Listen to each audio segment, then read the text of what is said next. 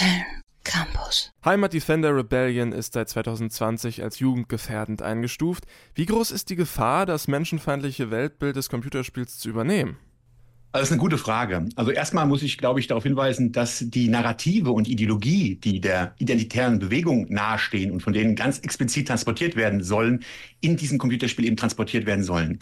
Und Sie haben schon erwähnt, das große Problem ist, dass das sehr niedrigschwellig passiert. Das heißt, es ist nicht sofort immanent erkennbar als rechtsextreme Propaganda. Das ist verschleiert, das ist vermeintlich satirisch überspitzt, da arbeitet man mit Humor, mit Witzen und versteckt eben dieses extrem und reine rechtsextreme Weltbild. Und insofern glaube ich, ist das eine große Gefahr, weil vor allem Jugendliche und junge Erwachsene da sehr niedrigschwellig, weil es eben nicht auffällt auf den ersten Blick, mit der Ideologie der neuen Rechten, respektive der identitären Bewegung auch in Verbindung kommen können. Mhm. Sie reden dann auch von einer Verpflichtung der Schule, den Kindern und Jugendlichen gegenüber, einen verantwortungsbewussten Umgang mit Medien beizubringen. Wie würde denn solche Förderung dann eigentlich aussehen?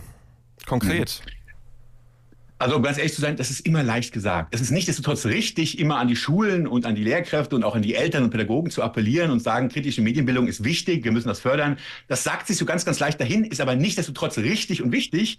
Aber konkret kann das natürlich nicht bedeuten, dass wir jetzt solche Computerspiele oder solche Propagandainstrumente insgesamt in die Schulen bringen, sondern was ich mir eher vorstelle, und da sehe ich vor allem auch den Politikunterricht äh, in der Verantwortung, der ja leider auch in vielen Bundesländern sehr marginalisiert wird, also am, am Rande des Stundenplans steht und gar nicht äh, mit einer, finde ich, genügenden Anzahl von Stunden auch operationalisiert wird. Aber was ich mir eben konkret vorstelle, ist eben, dass vor allem jetzt rechtsextreme Strategien, Propaganda auch zu dekonstruieren ähm, perspektiviert wird. Das ist auch leichter gesagt als getan. Also da gibt es kein Patentrezept, dass wir sagen, wir müssen das bei Schülerinnen und Schülern fördern und schon sind die immun oder resistent gegen solche Propagandainstrumente.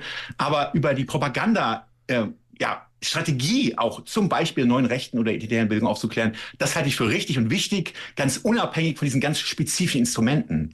Weil, vielleicht noch eine Ergänzung, ähm, diese Propagandastrategie natürlich auch in ganz vielen anderen Medien zu erkennen ist. Es gibt rechtsextreme Musik- und Raptexte, Memes und so weiter. Also man bedient sich da vielerlei auch Medien- und Kulturgütern, die besonders jugendaffin sind, besonders an junge Erwachsene und Jugendliche adressiert sind. Mhm. Aber jetzt gibt es diese rechtsextreme Ideologien ja auch in Musik oder Literatur. Aber was unterscheidet denn jetzt das Computerspiel als Werkzeug der Instrumentalisierung? Mhm. Das ist eine super Frage. Also ich würde argumentieren, dass das Computerspiel ähm, völlig zu Unrecht als besonders äh, unpolitisch wirkt oder vermeintlich aufgenommen wird. Also Computerspiele gelten nicht als besonders äh, besonderer Platz der Reflexion politischen Lebens, politischer Ziele, no, politischer Normative und Narrative. Ähm, insofern ist das auf den ersten Blick vielleicht gar nicht so zusammenzubringen. Also Computerspiel und Propaganda, wie soll das funktionieren und so weiter. Und ich glaube, das ist etwas, wo die identitäre Bewegung sich da sehr das zunutze machen möchte. Dass es eben nicht auf den ersten Blick A erkennbar ist als Propaganda und B, dass dieses Medium so als unpolitisch, wie gesagt, völlig zu Unrecht verschrien ist. Und insofern glaube ich, ist da so diese Schwelle, dass man da kritisch drauf guckt von potenziellen Spielerinnen und Spielern, noch mal ein bisschen niedriger ist. Und dass das auch ein dezidiertes Ziel eben dieser Propaganda ist. Mhm. Aber also Sie sprechen schon den Diskurs dahinter an, also das drüber reden, mhm. aber birgt das nicht auch irgendwie eine Art von Gefahr, wenn man sich jetzt auf das Thema einlässt ja. und dem Ganzen eine Aufmerksamkeit schenkt? Wie sehen Sie das? Das ist super Frage.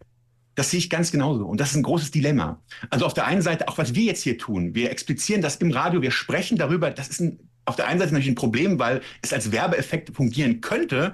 Auf der anderen Seite glaube ich aber, und gerade in wissenschaftlichen Kontexten sehe ich dann weniger ein Problem, ist es natürlich auch notwendig, diese Strategien und Narrative und auch diese Ideologie zu dekonstruieren. Also wir müssen uns kritisch damit beschäftigen. Aber gerade diese Perspektive, je mehr man darüber redet, ähm, desto eher ist auch ein Werbeeffekt denkbar, ist ein großes Problem.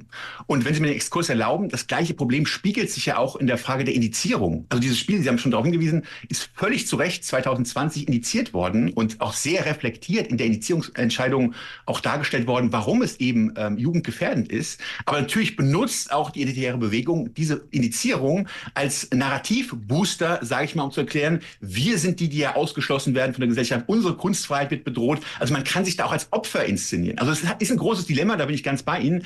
Nichtsdestotrotz ist meine Konklusion, es wird trotzdem da auch kritisch drüber reden müssen. Es wird trotzdem vor allem diese Strategie dekonstruieren müssen und klar machen müssen, hey, es geht darum, dass die identitäre Bewegung dieses Spiel auch instrumentalisieren möchte, die ganze Community unterwandern möchte und eben das als Propaganda-Instrument benutzt.